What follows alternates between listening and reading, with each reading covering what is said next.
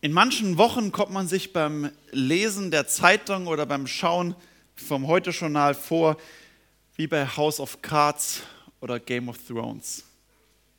Alles dreht sich um die großen drei Versuchungen der Menschen. Geld, Sex und Macht. Hier ein paar Schnappschüsse aus der letzten Woche aus der Zeitung. Das Drama einer ehemals stolzen Volkspartei SPD das eigentlich auf allen Seiten nur Kopfschillen hinterlässt. Martin Schulz gegen Sigmar Gabriel, der Kampf um das Außenministerium, der Kampf um die Vizekanzlerschaft, um Parteivorsitz, der Kampf um Macht und um Posten. Nebenbei, wer Aktien hat, hat vielleicht die letzten Woche oder letzten zwei Wochen gemerkt, dass es steil nach unten ging. Nämlich der weltweit größte Hedgefonds dafür mitverantwortlich, Bridgewater, der gewettet hat auf fallende Aktienkurse, indem sie Leerverkäufe in Höhe von 14 Milliarden Euro allein in Deutschland getätigt haben, also Aktien verkauft, die sie nicht haben, um damit eine Abwärtsspirale in Gang zu setzen und damit Geld zu verdienen. Bridgewater, der Kampf um das große Geld. Und diesen Donnerstag ist in den deutschen Kinos ein Film angelaufen, der übrigens passend dazu heißt Alles Geld der Welt.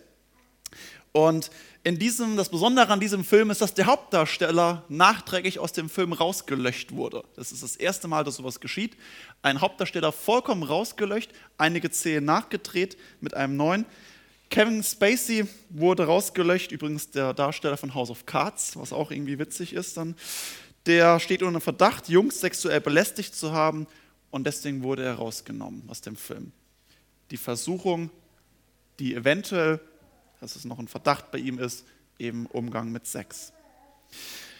Ich hätte können noch viele weitere Beispiele aus dieser Woche bringen, was traurig ist, nämlich von Donald Trump und seinem Umgang mit Prostitution, von Irans Machtspielen an der, mit dem israelischen Militär oder den Spekulationen mit der Kryptowährung Bitcoin und Co. Leider mangelt es nicht an solchen Beispielen und das ist sehr traurig. Die großen drei Versuchungen, Geld, Sex und Macht, die irgendwie auch in jedem guten Film vorkommen und die sich irgendwie meistens ganz oft miteinander auch verzahnen, die die Filme spannend machen, aber auch zeigen, dass wir Menschen sehr anfällig dafür sind. Und anfällig, seit die Schlange das erste Mal Eva ins Ohr geflüstert hat, ihr werdet sein wie Gott. Also die Versuchung Macht, ihr werdet mächtig sein. Versuchungen. Wir haben es am Anfang schon gehört, die süßeste oder zarteste Versuchung, seit es Schokolade gibt. All das ist irgendwie auf allen Ebenen allgegenwärtig. Und besonders jetzt in der Fastenzeit, deswegen fand ich es interessant, dass Schokolade ausliegt. Vielleicht gibt es einige, die Schokolade auch fasten. Besondere Versuchung. In der Fastenzeit geht es besonders um das Thema Versuchungen. Von was werde ich versucht? Was lenkt mich ab? Was raubt mir den Blick? Und zugleich, und das ist die Kombination, geht es in der Fastenzeit, die an Aschermittwoch als letzten Mittwoch begonnen hat und bis zu Ostersonntag dauert, geht es in dieser Fastenzeit um die Passionszeit. Das ist die Passionszeit, wo unser Blick weg von unseren Versuchungen, weg von dem, was uns gefangen nimmt, weggeführt werden soll und der Blick hin auf Karfreitag und Ostersonntag, der Blick hin zum Kreuz geführt werden soll. Das ist das große Thema dieser Zeit, in der wir gerade jetzt begonnen haben zu stehen. Und deswegen haben wir auch als Gemeinde dazu gesagt, wir wollen eine neue Predigtreihe machen zu dieser Passionsgeschichte und wir wollen Stück für Stück mit euch in den kommenden Wochen bis Ostern aus, durch das Lukasevangelium durchgehen. Und es geht alles um dieses Thema Versuchungen und Passion. Was nimmt mich gefangen und wohin soll mein Blick gehen? Und ich lese als Predigtext heute aus Lukas 21 die Verse 32 bis Kapitel 22, 6. Dort spricht Jesus zu seinen Jüngern. Wahrlich, wahrlich, ich sage euch, dieses Geschlecht wird nicht vergehen, bis es alles geschieht. Himmel und Erde werden vergehen, aber meine Worte vergehen nicht. Hütet euch aber, dass eure Herzen nicht beschwert werden mit Fressen und Saufen und mit täglichen Sorgen über und dieser Tag nicht plötzlich über euch komme wie der Fallstrick. Denn er wird über euch kommen, die auf Erden wohnen. So seid alle Zeit wach und betet, dass ihr stark werdet, zu entfliehen diesem allen, was geschehen soll, und zu stehen vor dem Menschensohn. Er lehrte des Tags im Tempel und des Nachts, aber ging er hinaus und blieb an dem Berg, den man den Ölberg nennt. Und alles Volk machte sich früh auf, zu ihm, ihn im Tempel zu hören. Es war aber das Fest nahe der ungesäuerten Brote, das Passa heißt. Und die hohen Priester und Schriftgelehrten trachten danach, wie sie ihn töten könnten, denn sie fürchten sich vor dem Volk. Es fuhr aber der Satan in Judas, genannt Iskariot, der zur Zahl der Zwölf gehörte. Und er ging hin und redete mit den hohen Priestern und mit den Hauptleuten darüber, wie er ihn verraten könnte. Und sie wurden froh und versprachen ihm Geld zu geben. Und er sagte es zu und suchte eine Gelegenheit, dass er ihn an sie verriet, ohne Aufsehen.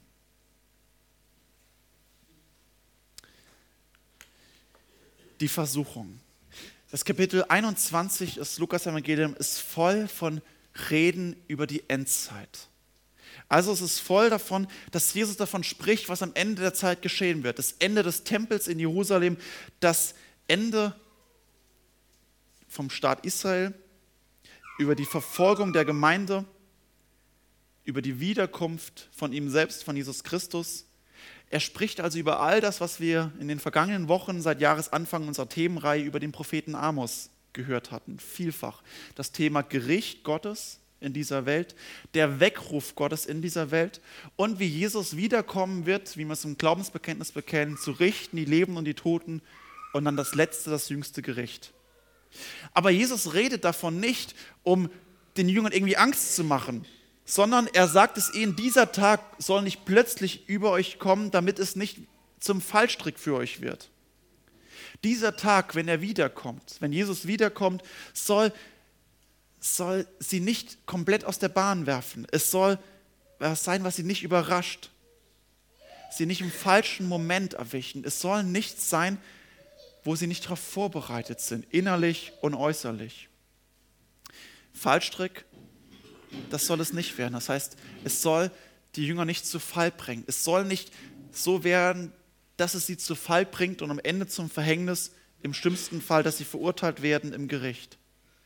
Und deswegen nochmal darauf hinweisen, das, was wir in den vergangenen Wochen aus der Predigtreihe Amos hatten, unser Kernsatz, der in den letzten Wochen immer wieder aufgekommen ist.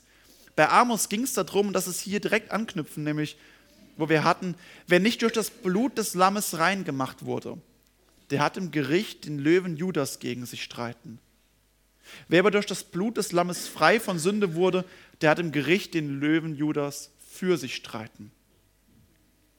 Das war der Kernsatz ja aus der Predigtreihe zu Amos. Und das, daran knüpft Jesus hier an. Also nicht unsere Predigtreihe, sondern Amos. Er, predigt, er knüpft daran an, er versucht die Jünger wach zu machen, sagt, hey, ihr müsst euch bewusst sein, ihr müsst euch vorbereiten. Und vorbereiten heißt, das Blut des Lammes, auch das ist eben dieser Vorblick auf Jesu, der sein Blut stellvertretend an Golgatha vergossen hat.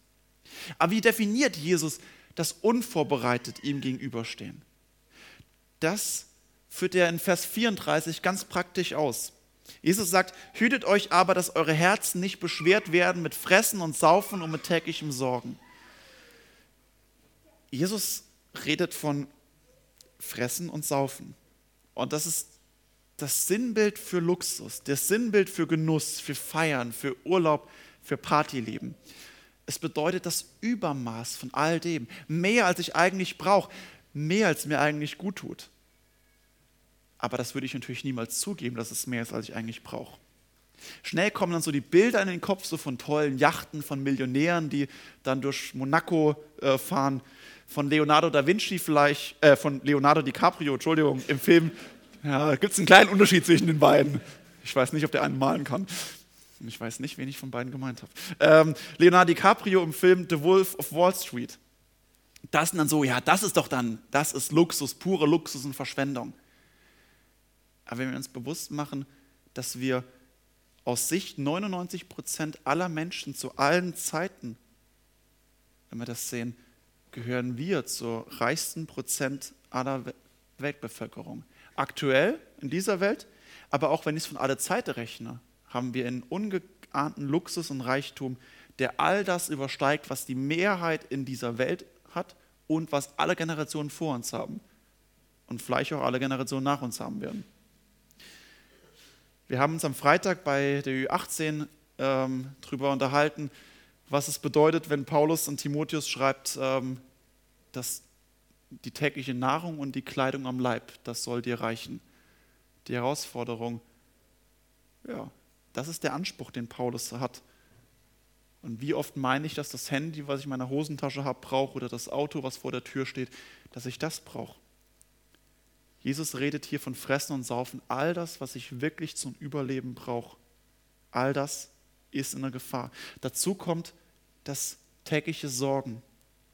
Es ist schon spannend, dass wir eine der reichsten Nationen dieser Welt sind und zugleich zu den unzufriedensten gehören. Ich habe die Woche nachgeguckt, so im Zufriedenheitsindex der OECD befinden wir uns auf Platz 46 der Zufriedenheit dieser Welt. Gleich auf mit Senegal, Kenia und Tansania. Ja, herzlichen Glückwunsch. Wenn ich mein Leben mit Tansania vergleiche, ist es ein bisschen was anderes und ein katastrophales Ergebnis. Das tägliche Sorgen, das, was mich gefangen nimmt, das ist die Vereinnahmung vom Alltag. Es ist das, was, mich, was mir den Blick raubt, weiterzusehen.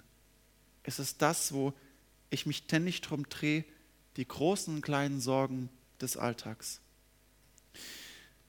Und nun kommt noch, warum ich in Vers, äh, Kapitel 22 hinzugenommen habe.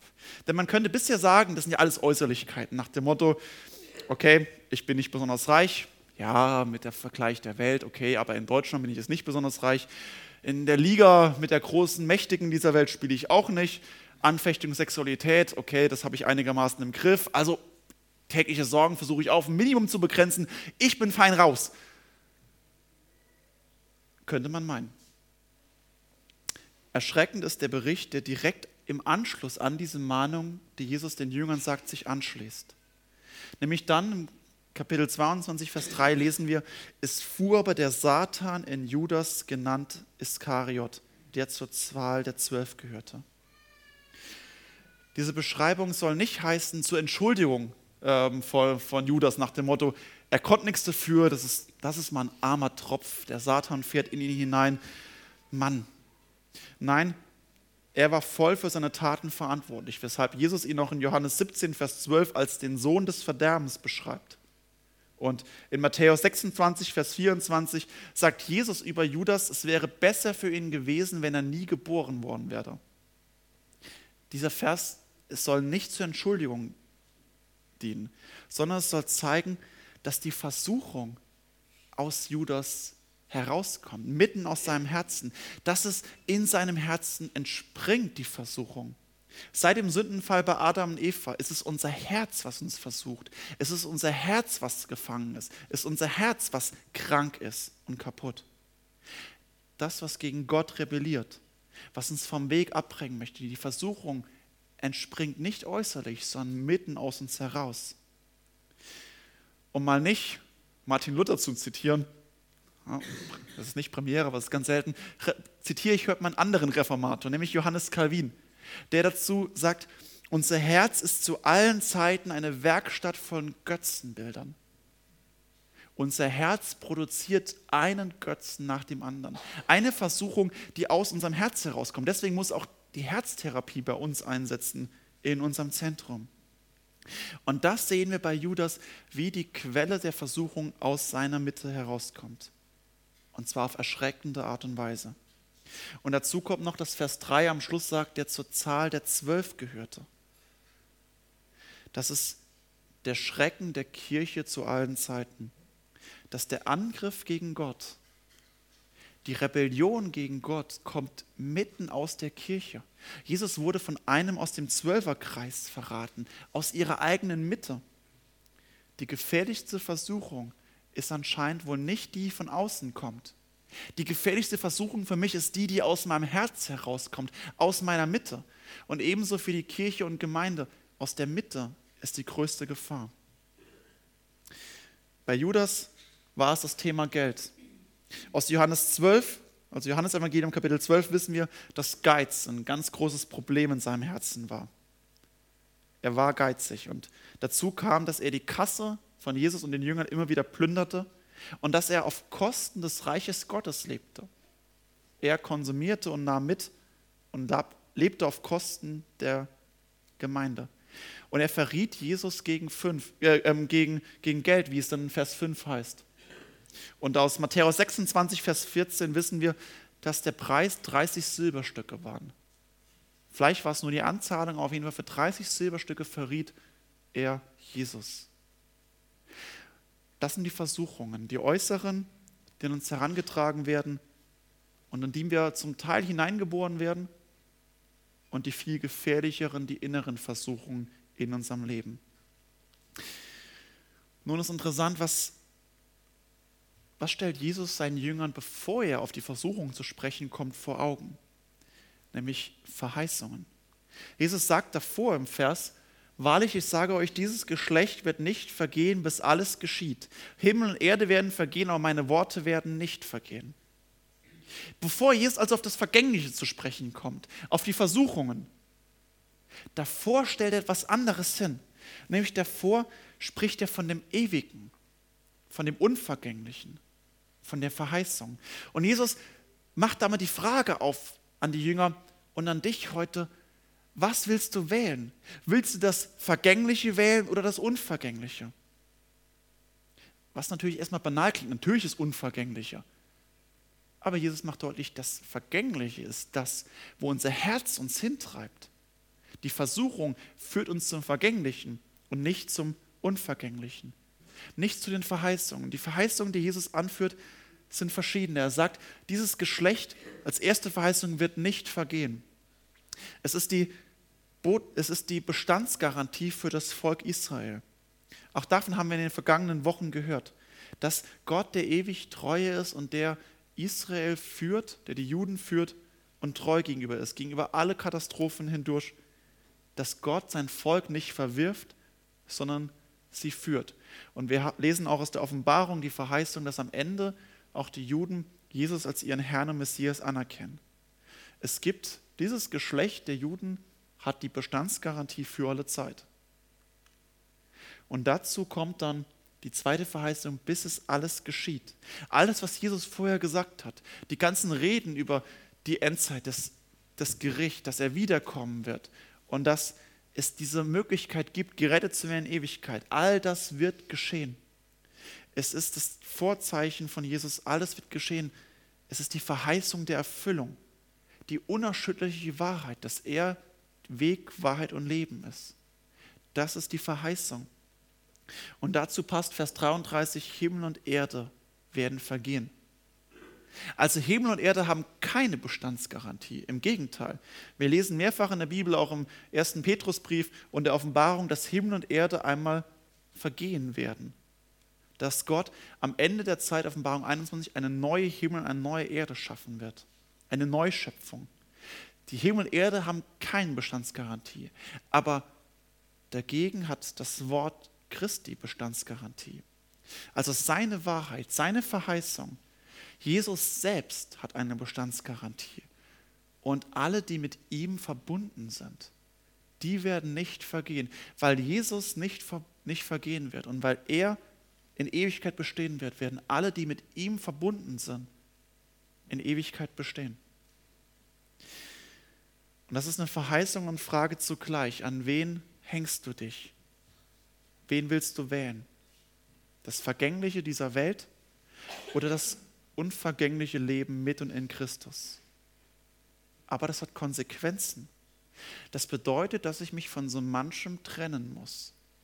Fastenzeit bedeutet, ich trenne mich von den Versuchungen, ich trenne mich von dem, was mir schadet. Das bedeutet, dass ich so manches, was mein Herz mich dahin führt, mich davon trenne. Äußerlichkeiten und viel in meinem Herzen bekämpfe. Das ist in Gedanken viel einfacher. Es ist viel einfacher zu sagen, natürlich werde ich das Unvergängliche. Aber in der Praxis, wo es sichtbar wird, Jesus stellt unmissverständnis klar, dass ich nicht beides haben kann. Ich kann nicht beides wählen. In Matthäus 6, 24 sagt Jesus zum Beispiel, niemand kann zwei Herren dienen. Entweder er wird den einen hassen oder er wird den anderen und den anderen lieben oder wird dem einen anhangen und den anderen verachten. Ihr könnt nicht Geld dienen und dem Mammon. Also Mammon bedeutet das Geld. Aber Jesus könnte hier genauso das Thema Sex oder das Thema Macht sagen. Er könnte es genauso anführen. Wem diene ich? Ich kann nicht Gott und den Versuchungen dienen und eben diese drei großen Geld, Sex und Macht. Was treibt dich an? Was ist das, wo es dich hintreibt? Was sind die offensichtlichen Versuchungen in deinem Leben und was sind die vielleicht unoffensichtlichen in deinem Herzen, die niemand kennt? Was willst du wählen, sagt Jesus. Und zum Schluss schlägt Jesus was vor. Er sagt, wenn wir uns gegen die Versuchungen entscheiden wollen und wenn wir uns für die ewigen Verheißungen des Lebens mit Gott entscheiden wollen, dann müssen wir das irgendwie praktisch werden lassen. An vielen Stellen der Bibel, an vielen Stellen redet die Bibel davon, dass das Leben mit Jesus Christus, das Leben in der Nachfolge, verbunden sein mit Jesus, dass es ein geistlicher Kampf ist, voller Prüfungen, voller Herausforderungen, den kleinen Schlachten jeden Tag und den vielleicht auch so manch großen Schlachten, wo sich mein Leben entscheidet. In Vers 36 zählt Jesus einige der Tugenden auf, also einige der vorbildlichen Verhaltensweisen, wo er sagt, so sollen wir leben. Und die Inbegriff dieses geistlichen Kampfes sind. So seid alle Zeit wach und betet, dass ihr stark werdet zu entfliehen diesem allen. Vier Tugenden für Jesus auf. Das erste ist, seid alle Zeit wach. Also, das heißt nicht, ab jetzt muss ich den Schlaf aufhören. Man könnte es so übersetzen, seid alle Zeit alarmbereit. Das Grieche hinten dran, das griechische Wort bedeutet auch, seid alle Zeit kampfbereit. Es bedeutet das Gleiche, wie Jesus im Garten Gethsemane Petrus, Jakobus und Johannes wachrüttelt und sagt, wacht und betet mit mir, dass ihr nicht in Anfechtung fallt. Aber dort stellt auch Jesus traurig fest in Matthäus 26, der Geist ist zwar willig, aber das Fleisch ist schwach. Wachsein bedeutet, dass ich nüchtern bin, dass ich konzentriert bin, dass ich mich aufs Wesentliche fokussieren kann, dass ich innerlich, geistlich wach bin, dass ich weiß, worum es im Leben geht, damit ich die Versuchung in meinem Leben kenne, damit ich weiß, wogegen ich ankämpfen muss. Wach, auch diese Versuchungen dann zu sehen, zu erkennen und dagegen anzukämpfen. Fokussiert auf das Ewige und nicht auf das Vergängliche. Und damit verbunden, betet alle Zeit. Gerade von Paulus erhalten wir in seinen Briefen mehrmals die Aufforderung, betet ohne Unterlass. Und zwar mit Dank und Lobpreis, mit Bitte und Fürbitte. Es ist die Aufforderung aufs engste, mit Jesus verbunden zu sein und zu bleiben. Auf jedem Schritt, auf jedem Schritt meines Tages, meines Lebens mit Jesus verbunden zu sein. Und das zu leben, wirklich zu praktizieren. Ich lebe aus Jesus Christus und mit ihm verbunden. Und dass ich mich auf Jesus fokussiere und nicht auf die täglichen Sorgen. Es ist nicht wie bei Simon Petrus, der auf dem Wasser läuft und dann den Blick abwendet, weil sobald er den Blick von Jesus abwendet auf die Sorgen, auf die Wellen, geht er unter. Dass ich auf Jesus fokussiert bleibe, mit ihm verbunden lebe. Und dazu kommt das Starkwerden. Nicht im Sinne von Muskelaufbau, sondern im Sinne von Bereitschaft und Fähigkeit. Was Gott braucht und wonach Jesus sich sehnt, ist echte Männer und Frauen. Er sehnt sich nach lebendigen Christen, Menschen, die sich von ihm gebrauchen lassen, Menschen, die sich Jesus ganz zur Verfügung stellen. Jesus sieht diese Welt an und sagt, es gibt eine reiche Ernte in dieser Welt. Was fehlt, sind echte Arbeiter, sind echte Männer und Frauen, die sich berufen lassen und hingehen und die ihr Leben ganz Gott zur Verfügung stellen, mit allem, was sie haben. Es braucht Menschen, die im Vater Unser, wie wir es vorhin gesungen haben und am Ende vom Gottesdienst beten, die nicht heimlich beten, mein Wille geschehe. Mein Wille geschehe doch. Und Gott, du segnest doch hoffentlich, was ich habe. Mein Plan ist so cool und bitte segne meinen Willen. Sondern Gott sehnt sich danach, dass Menschen sich Gott hingeben und sagen, hier bin ich Herr, sende mich, dein Wille geschehe und nicht mein Wille. Und zum Schluss die vielleicht irritierende Tugend, die Fähigkeit zur Flucht. Das hört sich irgendwie nicht so besonders tapfer an, nicht so besonders toll an. Jemand, der flieht. In Epheserbrief Kapitel 6, wo Paulus die geistliche Waffenrüstung beschreibt, macht er deutlich, dass wir Menschen nicht gegen Fleisch und Blut kämpfen. als Menschen dieser Welt sind wir als Christen Pazifisten und kämpfen nicht gegen Menschen, sondern gegen Fleisch und Blut. Sondern Paulus sagt, wir kämpfen gegen Mächte und Gewalten aus der Finsternis. Es wäre vermessen zu meinen, dass Judas hätte den Satan können besiegen. Judas war nicht in der Lage dazu, den Satan zu besiegen in seinem Herz. Genauso wenig können wir das, dass wir sagen, und jetzt besiege ich den Satan in meinem Herzen. Es braucht, und das wird in der geistlichen Waffenrüstung deutlich, die, im Kampf die geistliche Widerstandsfähigkeit. Paulus beschreibt es dort mit dem Auslöschen der, Feind, äh, der Pfeile des Feindes. Besiegen kann den Satan nur Christus am Kreuz. Dort hat er ihn entmacht. Und bei seiner Wiederkunft in Offenbarung 20, Vers 10 lesen wir vom endgültigen Sieg über den Satan und der ewigen Strafe des Satans. Unsere Aufgabe ist es, in dieser Zwischenzeit zwischen Golgatha, zwischen dem Kreuz und zwischen Jesu Wiederkunft Widerstand zu leisten. Und dass wir im richtigen Moment fliehen. Nämlich fliehen nicht irgendwohin, sondern zu dem Sieger von Golgatha. Fliehen zu Jesus Christus, dem Menschensohn, geistlich jetzt in dieser Welt und bei seiner Wiederkunft vor ihm stehen werden, fliehen vor seinen Thron. Das ist das Ziel, was unsere Aufgabe ist. Und das ist das, was auch Judas nicht gemacht hat. Das hat zum Fall von Judas geführt. Denn in Vers 4 lesen wir, er ging fort, er ging hin. Wörtlich bedeutet, steht hier eigentlich, er ging fort. Er ging fort von Jesus und hin zur Versuchung bei den hohen Priestern, den Hauptleuten, hin zur Versuchung des Geldes. Wohin gehst du? Wohin gehst du heute? Wovon fließt du und wohin fließt du? Die Passions- und Fastenzeit soll uns in diesem Kampf und mit den Versuchungen vorbereiten, soll uns stark machen, soll uns helfen, trainieren, dass wir uns eben nicht von Äußerlichkeiten abhängig machen, sondern dass wir den Kampf in unserem Herzen, in unserem Leben annehmen und gegen die Versuchungen kämpfen. Und das alles, dass wir uns auf die Verheißungen in Christus ausrichten, dass wir uns auf die Verheißungen von Jesus Christus vertrauen und ihm vertrauen. Und deswegen müssen wir immer merken, dass der gefälligste Feind in unserem Herzen lauert. Und wir wollen es praktisch leben, so wie es der Hebräerbrief in Kapitel 12 uns vorschreibt oder empfiehlt. Lasst uns ablegen alles, was uns beschwert und die Sünde, die uns ständig umstrickt. Und lasst uns laufen mit Geduld in dem Kampf, der uns bestimmt ist. Und aufsehen zu Jesus, dem Anfänger und Vollender des Glaubens. Amen.